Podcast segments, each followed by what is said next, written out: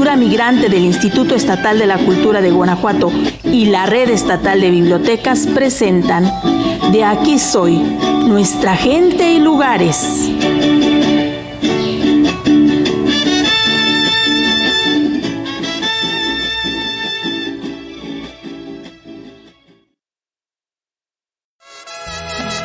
Cortázar, pueblo con alma y sabor, muy especial, a gorditas de maíz con queso o migajas. Mmm, qué delicia.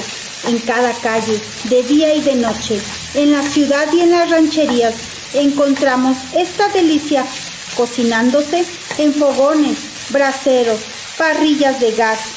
Se venden en las puertas de las casas, en las esquinas, en todos los mercados y en los restaurantes nos saboreamos al ver cómo se funde el queso o se derrite la manteca de las migajitas y se sirven con guisados a su gusto de carne de cerdo o chicharrón con chile rojo, verde o con deshebrada de pollo o res, picadillo con su salsita roja o de jitomate asados. En la zona centro de Cortázar tenemos las gorditas de la Madero, que desde hace 40 años la señora Consuelo Mendoza nos deleita con sus delicias. Si quieres saber el secreto de las gorditas Madero, las debes probar con sus nopalitos cocidos y cebolla y cilantro, con su salsa, ya sea de queso o migajas. Mmm, las gorditas de Cortázar, sin lugar a dudas, son las mejores. Así que ven y conoce el exquisito sabor. Las gorditas de la madero tienen su receta secreta.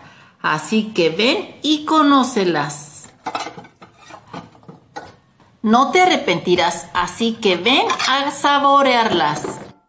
Mi nombre es Mercedes y te las recomiendo, no te arrepentirás.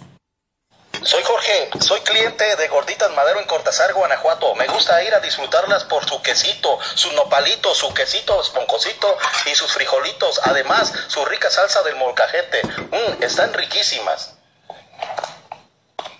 Con su cilantro, su cebolla y sus ricos frijolitos de la olla. Solas o con guisado, las gorditas de maíz con queso, migajas de Cortázar son deliciosas. Así que no dejes de probarlas. Yo soy Analine Contreras Vélez de Cortázar en la Biblioteca Antonio Ordóñez Mancera.